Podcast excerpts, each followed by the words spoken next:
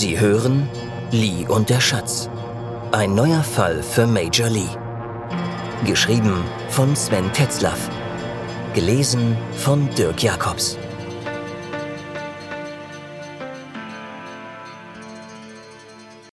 Persil. Hans Hinrichs. Tsingtao, April 1908. Im Postamt war reger Verkehr. Coolies, Boys und Amas, Boten, Soldaten und Offiziere liefen in der Halle scheinbar ohne Ziel durcheinander. Alle Schalter waren geöffnet, und doch bildete sich an jedem einzelnen eine immer länger werdende Schlange. Die letzten Tage hatte es nur geregnet. Heute brachen sich Sonnenstrahlen durch die Oberlichter, die die Halle in eine goldene, staubige Aura tauchten. Der Boden der Halle war dick mit Lehm bedeckt. Die Angestellten wischten ständig zwischen den Beinen der Besucher umher. Statt mehr Sauberkeit erzeugten sie nur noch mehr Chaos. Obwohl Hans Arbeit keinen Schalterdienst für ihn vorsah, half er gelegentlich aus. Für ihn war es eine angenehme Tätigkeit. Man musste nicht denken oder gar über ein Problem nachgrübeln. Ein bisschen Talkie-Talkie. Zwei Briefe nach Deutschland bitte frankieren. Ist mein Paket aus Heidelberg schon da? Das macht drei Dollar. Haben Sie schon gehört? Der Kaiserin-Witwe Xi geht es sehr schlecht. In Deutschland soll es ja ein Waschmittel geben, das ganz von alleine die Wäsche wäscht. Irgendwas mit Petersilie. Die Tsingtauer neueste Nachrichten schreiben, dass die Bahnpreise erhöht werden. Der Klatsch, die einfachen Gespräche, all das erinnerte ihn an die unbeschwerten Tage im Laden seines Vaters in Rostock. Hans hatte Gründe, gut gelaunt zu sein. Heute endete sein Kontrakt mit der kaiserlichen Marine. Fast zehn Jahre war es her, als sein Fuß und der seiner Frau das erste Mal chinesischen Boden berührten. Damals und besonders während der Boxerunruhen wollten sie so schnell wie möglich wieder weg von hier. Tsingtao war zu ihrer Ankunft eine einzige schmutzige Baustelle. Reisen ins Umland waren für Europäer nicht ungefährlich. In der Provinz grassierte der Typhus und hatte 1901 selbst den Gouverneur Jeschke geholt und sie mittendrin in diesem Chaos mit einem kleinen Kind. Dennoch lebten sie sich ein. Ihre erste kleine Wohnung hatten sie während des russisch-japanischen Krieges günstig in ein Haus in der Albertstraße eintauschen können. Den ehemaligen Besitzern erschien die Situation in der Kolonie zu unsicher. Sie wollten wieder ins Mutterland zurück. Auch den Hinrichs war damals nicht wohl bei dem Gedanken an einen Krieg vor der Haustür. Doch wegen des Kontraktes blieb ihnen nichts anderes übrig, als abzuwarten. Er konnte es immer noch nicht glauben, dass die Zeit so schnell vergangen sein sollte. Seine Tochter Josephine ging links zur Schule, sprach neben Deutsch fließend Englisch und Chinesisch. Seine Frau arbeitete als Lehrerin im Seminar und gab nebenbei Klavierunterricht für reiche Chinesen. Hans war zu einem Abteilungsleiter in der Postanstalt aufgestiegen der Boy und die Amma kümmerten sich um alles, was unter dieser Berufstätigkeit hätte leiden müssen, und hielten Ordnung, sodass die Familie Hinrichs jederzeit unangemeldeten Besuch empfangen konnte. Der Seezolldirektor Ulmer kam gelegentlich vorbei, wenn Hans mal wieder eine Lieferung erstklassiger Weine vom alten Evert bekommen hatte. Davon erfuhr Ulmer naturgemäß als erster. Die Ulmers waren gern gesehene Gäste. Er kam mit seiner Frau Luise gleich nach ihnen in Tsingtao an. Hans und Ernst Ulmer verbanden ähnliche Meinungen zu Fragen der Kolonialverwaltung, der Arbeiterfrage, der Religion und vieles mehr. Und beide teilten das Hobby der Fotografie, wobei Hans Ulmer, ursprünglich ein professioneller Fotograf, bei weitem nicht das Wasser reichen konnte. Ulmer war als Fotograf nach China gekommen, dann jemandem aufgefallen, der seine weiteren Talente erkannte, und prompt befand er sich im preußischen Staatsdienst. Dies war eine der Karrieren, die so nur in den Kolonien denkbar waren. Mit dem Ende des Kontraktes war wieder alles offen. Weder Lisa, er oder gar Josephine konnten sich vorstellen, ihr Leben hier aufzugeben. Der unvermeidliche Meierfeld holte sich die Zusage, den Dienst auf unbestimmte Zeit zu verlängern, schon vor einer Woche bei ihm ab. Hans blickte zum Eingang der Schalterhalle und erkannte Lili, der gerade hereingekommen sein musste. Wie immer elegant gekleidet mit blauem chinesischem Hemd, schwarzer europäisch geschnittener Hose und europäischen Schuhen. Auch sein Haarschnitt war europäisch. Dies sorgte besonders bei den Chinesen für Aufsehen. Lili kam schon kurz nach ihrer Ankunft als Boy zu ihnen. Wahrscheinlich war er damals um die 14 Jahre alt.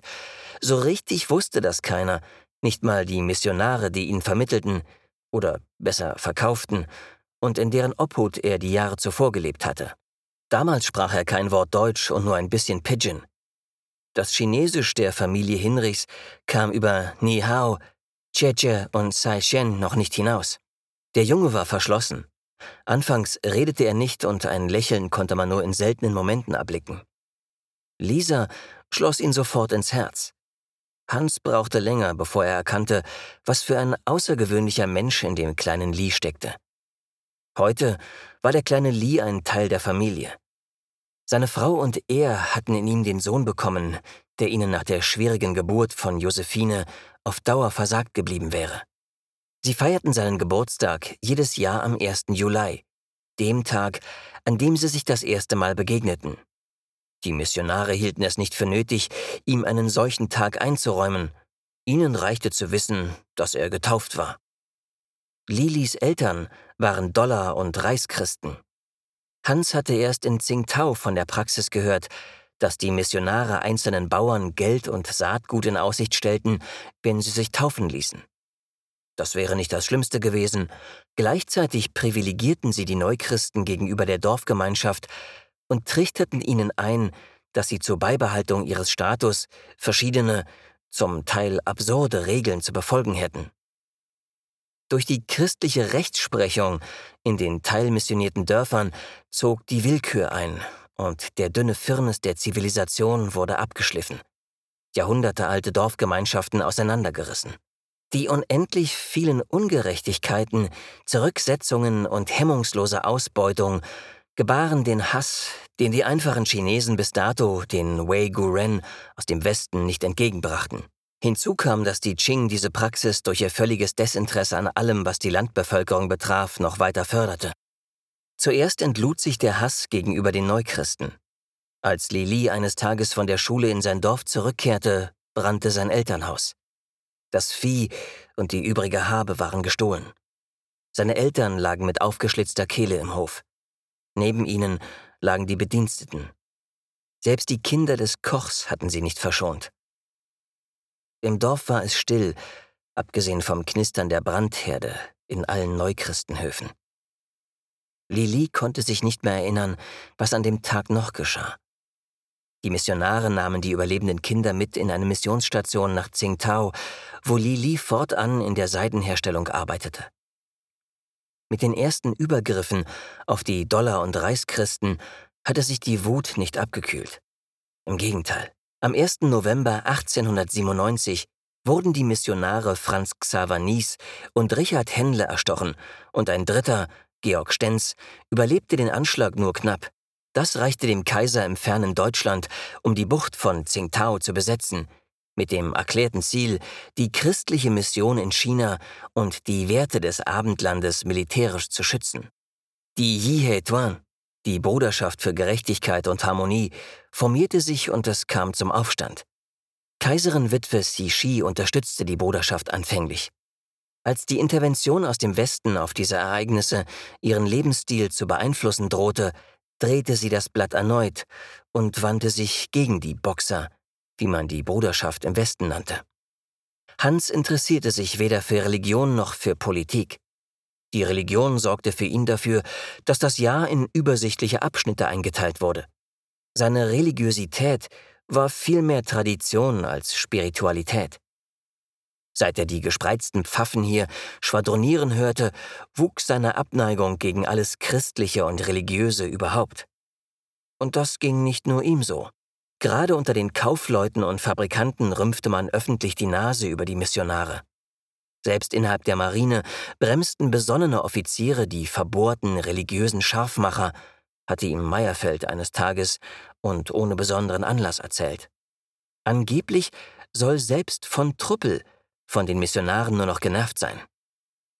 Hans hatte Schwierigkeiten, dies zu glauben, dennoch waren die Informationen von Meyerfeld, wenn er welche preisgab, immer zuverlässig.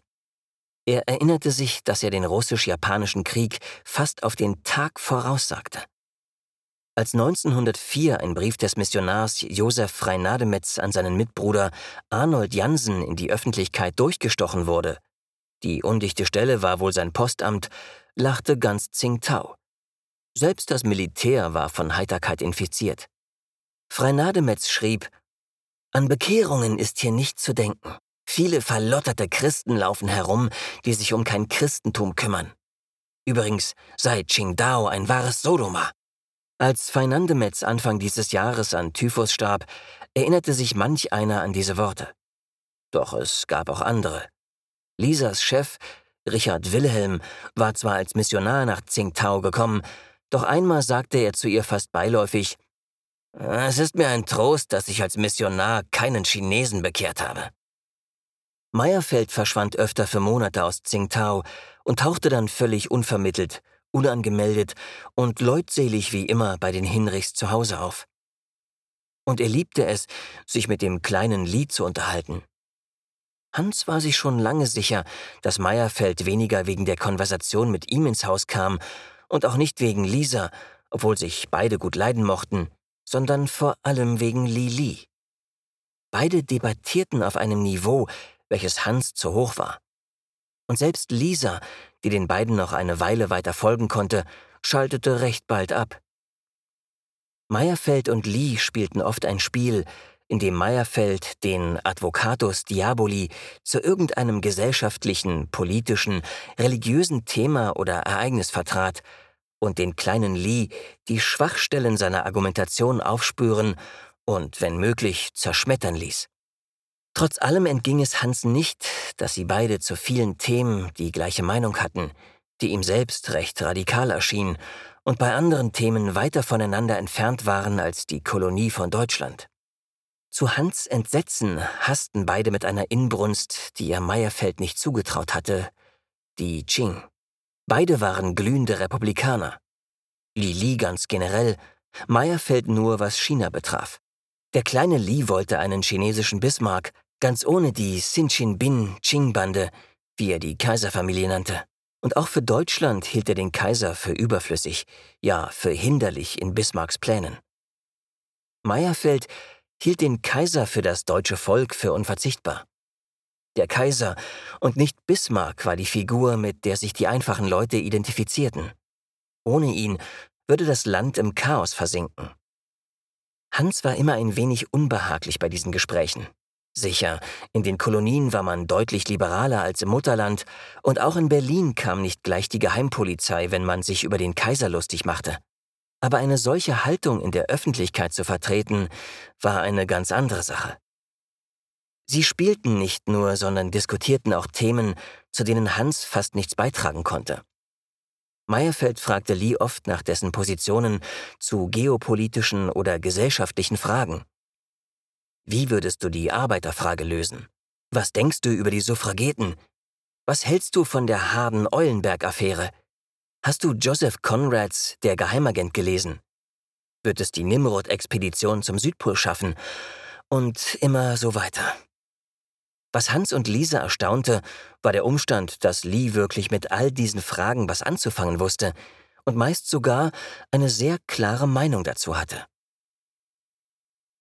Damals, als Lee noch ihr Boy war, hatten sie ihm zuerst Deutsch beigebracht. Obschon kein Kind mehr, hatte er die Sprache aufgesogen wie ein Schwamm. Sie sahen nachts in seiner Kammer Licht brennen, und auf seinem Nachttisch stapelten sich Duden, Grammatiklehrwerke, aber auch Reklams von Heine, Goethe und Lessing. Dazu einige, für alle Welt illustrierten, die Tsingtauer neuesten Nachrichten und vieles mehr. Lisa meinte, Lee liest nicht die Bücher, er inhaliert sie. Die deutsche Sprache war für Lee ein Schlüssel, mit dem er sich ein Tor zu einer gänzlich neuen, unbekannten Welt aufschloss. Sie hatten in ihrem ganzen Leben noch nie jemanden gesehen, der derart fleißig war. Neben seinen Selbststudien hatte er ein paar Aufgaben als Boy, und als wenn das nicht gereicht hätte, unterrichtete er Josephine in Chinesisch. Er beließ es nicht bei der Sprache, was schwer genug war, sondern tat noch chinesische Malerei, Kalligraphie, Tai Chi und Musik obendrauf. Lies Eltern waren zwar Bauern, aber sie konnten es sich leisten, ihn in eine bessere Schule als die Dorfschule zu geben. Am Ende hatte ihm dies das Leben gerettet. Jetzt bekam er die Gelegenheit, das Vermächtnis seiner Eltern an seine Schwester Yao Se Fen, wie er Josephine nannte, weiterzugeben. Und sie ließ sich das meistens gefallen. Nach einem Jahr hatten sie das pro forma bestehende Boy-Verhältnis aufgelöst. Sie zahlten die Missionare aus, und von da an lebte Lili wie ein Familienmitglied bei den Hinrichs. Die nächsten Jahre ging Lee auf die Schule von Richard Wilhelm und schloss 1908 die Oberstufe als einer der Besten ab.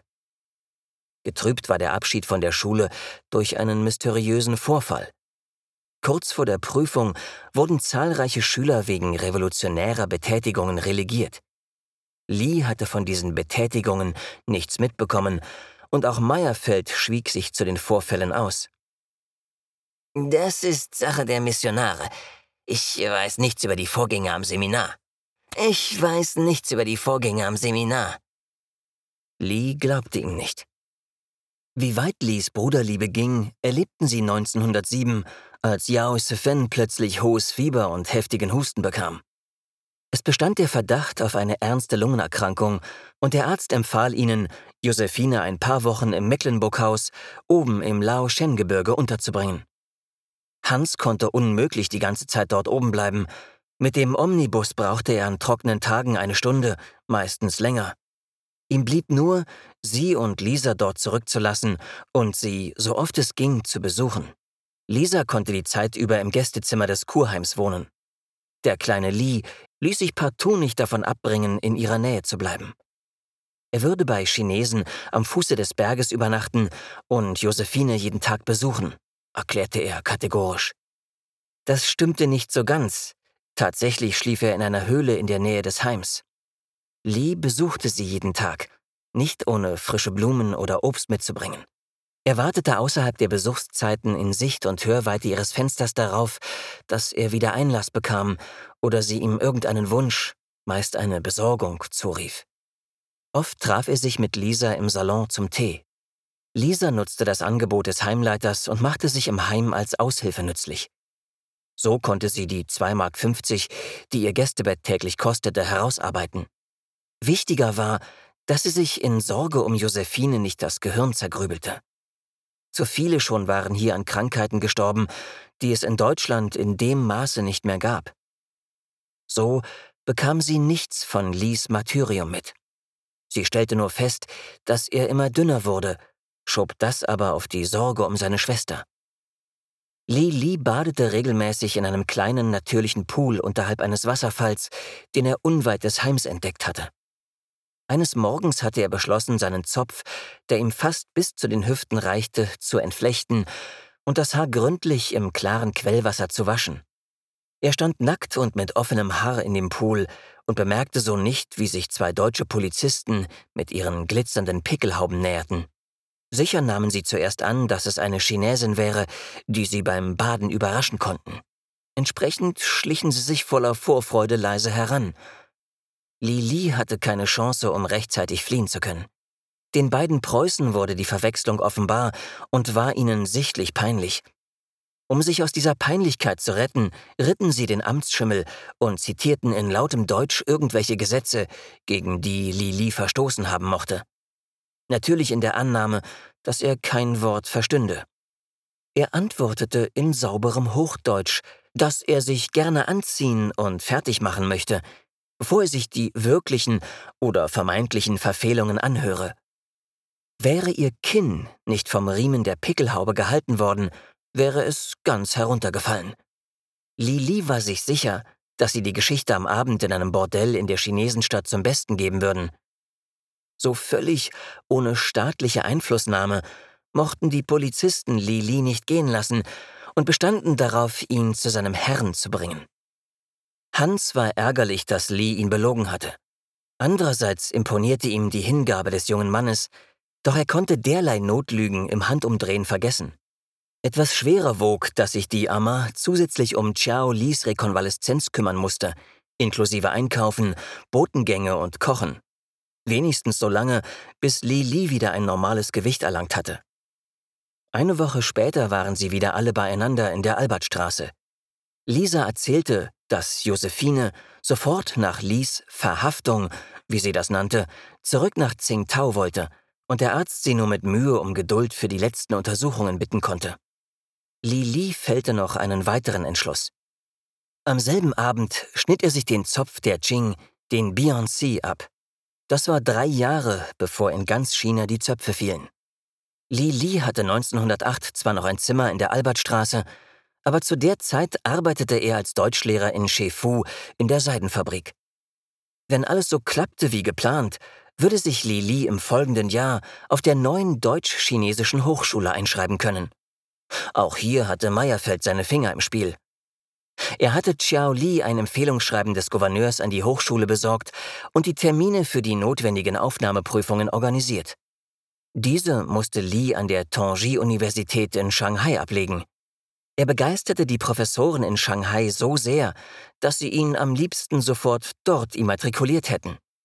Li Li ließ sich nicht beirren. Mit allen notwendigen Zeugnissen, Referenzen und gestiegenem Selbstbewusstsein wollte er die Zeit bis zum nächsten Jahr nutzen und sich Geld für das Studium verdienen. Die Hinrichs hatten ihm zwar sofort angeboten, die Finanzierung des Studiums zu übernehmen, aber Lee fand, dass es mit 24 Jahren allerhöchste Zeit war, eigenes Geld zu verdienen. Die Seidenfabrik in Shefu wurde von einem Sozialisten geleitet, wie man in Tsingtao tuschelte. Zwar ließ auch er Kinder bei sich arbeiten, aber erst ab zwölf Jahre. Darunter war die Kinderarbeit im Mutterland verboten worden. Das scherte in Tsingtao niemanden, doch der Direktor nahm die Jüngeren aus der Fabrik und unterrichtete sie von nun an in einer eigenen Schule. Über 100 Kinder von fünf bis zwölf Jahren warteten auf Lehrer. Da kam Lee gerade recht. Eigentlich wollte der Direktor Karl Abusch deutsche Muttersprachler mit Chinesischkenntnissen einstellen, doch Lees Deutschkenntnisse und seine ganze Ausstrahlung überzeugten ihn sofort. Noch mehr freute ihn, dass Lee verblüffend gut über alles informiert war, was im Mutterland geschah. Er wurde in das Gästezimmer der Familie einquartiert und bekam ein üppigeres Gehalt als anfänglich gedacht. Der Dienst begann morgens um 8 Uhr, ging bis nachmittags 16 Uhr, sechs Tage die Woche. Mit den drei anderen Lehrern teilte er sich die Nachtaufsicht im Schülerwohnheim. Alle vier Tage übernachtete er im Lehrerzimmer des Wohnheims. Die anderen Nachmittage und Abende verbrachte er mit den Abuschs oder er zog mit seiner Kamera durch die nähere Umgebung von Shefu. Die Abende in der Direktorenfamilie waren vor allem durch politische Gespräche geprägt. Abusch stammte aus einer wohlhabenden Berliner Kaufmannsfamilie. Er nannte sich selber der Sozialist von Tsingtao. Für ihn bedeutete Sozialismus die weltliche Entsprechung der Tora. Von nun an gesellten sich Werke von Eduard Bernstein, Reimarius, Engels und was er zum Thema noch so in der Tsingtaoer Bibliothek finden konnte, zu dem Bücherstapel auf Lies Nachttisch.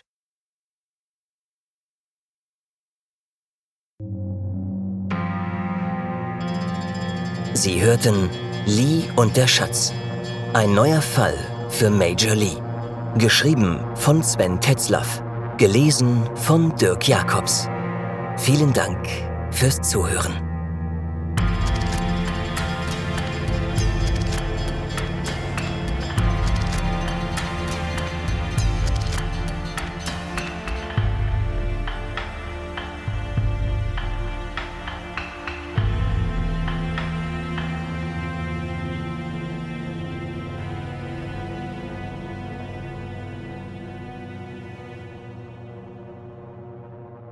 Soweit zum Kapitel 5. Ich gebe zu, für einen Cozy Crime waren das jetzt doch sehr viele Informationen, die über den üblichen Krimi hinweggehen. Aber ich dachte mir, ich schweife mal ein bisschen ab und zeichne ein Bild von der Kolonie, die man heute ganz gerne so schwarz und weiß sieht. So schwarz und weiß war sie nicht, sondern deutlich farbiger, als man das denkt. Man merkt das vielleicht auch ein bisschen an dem Konflikt zwischen der Kirche und den Kolonisten, Tatsächlich waren sehr viele Kolonisten auch aus Deutschland weggegangen, weil es ihnen dort zu eng war, auch politisch zu eng, geistig zu eng. Sie sich bevormundet fühlten, zum Beispiel von der allgegenwärtigen Kirche. Und dies als Chance sahen, neue Sachen auszuprobieren. So auch ganz am Ende der jüdische Karl Abusch, den es so nicht gegeben hat, aber es gab wohl diese Schule und diese Seidenfabrik in Chilfu. Und es gab Personen, die ihm sehr nahe kamen, aber ich konnte das leider nicht in einer Person finden, sonst hätte ich ihn so genannt. Die anderen Personen, die da auftauchen, also Olmert, Fernandes, Wilhelm und so weiter, das sind alles historische Persönlichkeiten und die geschilderten Ereignisse haben tatsächlich auch so stattgefunden, mal abgesehen jetzt von unserer Handlung. Für viele war die Kolonie ein Zufluchtsort, für Preußen und für Deutschland war es natürlich eine schlichte Kolonie. Und wenn man mal ganz genau hinhört, der Konflikt zwischen den Boxern, wie man sie in Deutschland nennt, und der Qing, also der letzten Kaiserfamilie, wurde auch nochmal befeuert, wenn nicht sogar angefacht, vor allen Dingen durch die Missionare aus dem Westen. Dies ist auch etwas, was man im Hinterkopf behalten sollte. Was die alten Zöpfe betrifft, das ist tatsächlich wörtlich zu nehmen. Wer mal so auf alte Darstellungen schaut, die vor der Revolution bzw. vor der Gründung der Republik, also vor 1911, aufgenommen wurden in China, dann sieht man häufig männliche Chinesen immer mit so einer recht hohen Stirn und einem sehr langen Zopf. Dieser Qing-Zopf wurde dann abgeschnitten. Alte Zöpfe abschneiden, heißt es ja auch heute in dieser Redewendung. Wer das vorher tat, machte sich sofort als Republikaner verdächtig und hatte fortan nicht mehr ein so ganz leichtes Leben. Es gab schon auch andere Chinesen ohne Zöpfe, vor allen Dingen Leute, die nach Amerika ausgewandert waren und dann wieder zurückkamen, um dort Geschäfte zu machen, die also längst den westlichen Lebensstil angenommen haben und auch einige andere. Aber es war schon eine mutige Entscheidung von Lee, den Zopf abzuschneiden. In diesem Falle hier auch ein bisschen aus Groll über die deutsche Besetzung, aber es war mit Sicherheit auch eine Entscheidung, die schon längere Zeit in ihm gewachsen ist, über all seine Erfahrungen, die er gesammelt hat mit den Deutschen, mit den Missionaren, mit der Obrigkeit, mit der ganzen Ungerechtigkeit, die dort existierte. Und die Qing waren tatsächlich eines der korruptesten Systeme, die dem Volk überhaupt nicht gut getan haben. Auch da gibt es eine Verklärung heutzutage, wie zum Beispiel von Bertoluccis Film Der letzte Kaiser und solche Sachen. Da muss man sehr vorsichtig sein. So lustig war das nicht. Und tatsächlich hat diese Dynastie dem Reich letztlich den Rest gegeben. Das war also eine Folge mit ein wenig mehr Hintergrund, mit ein wenig Politik. Und dann geht es am nächsten Donnerstag weiter in der Story.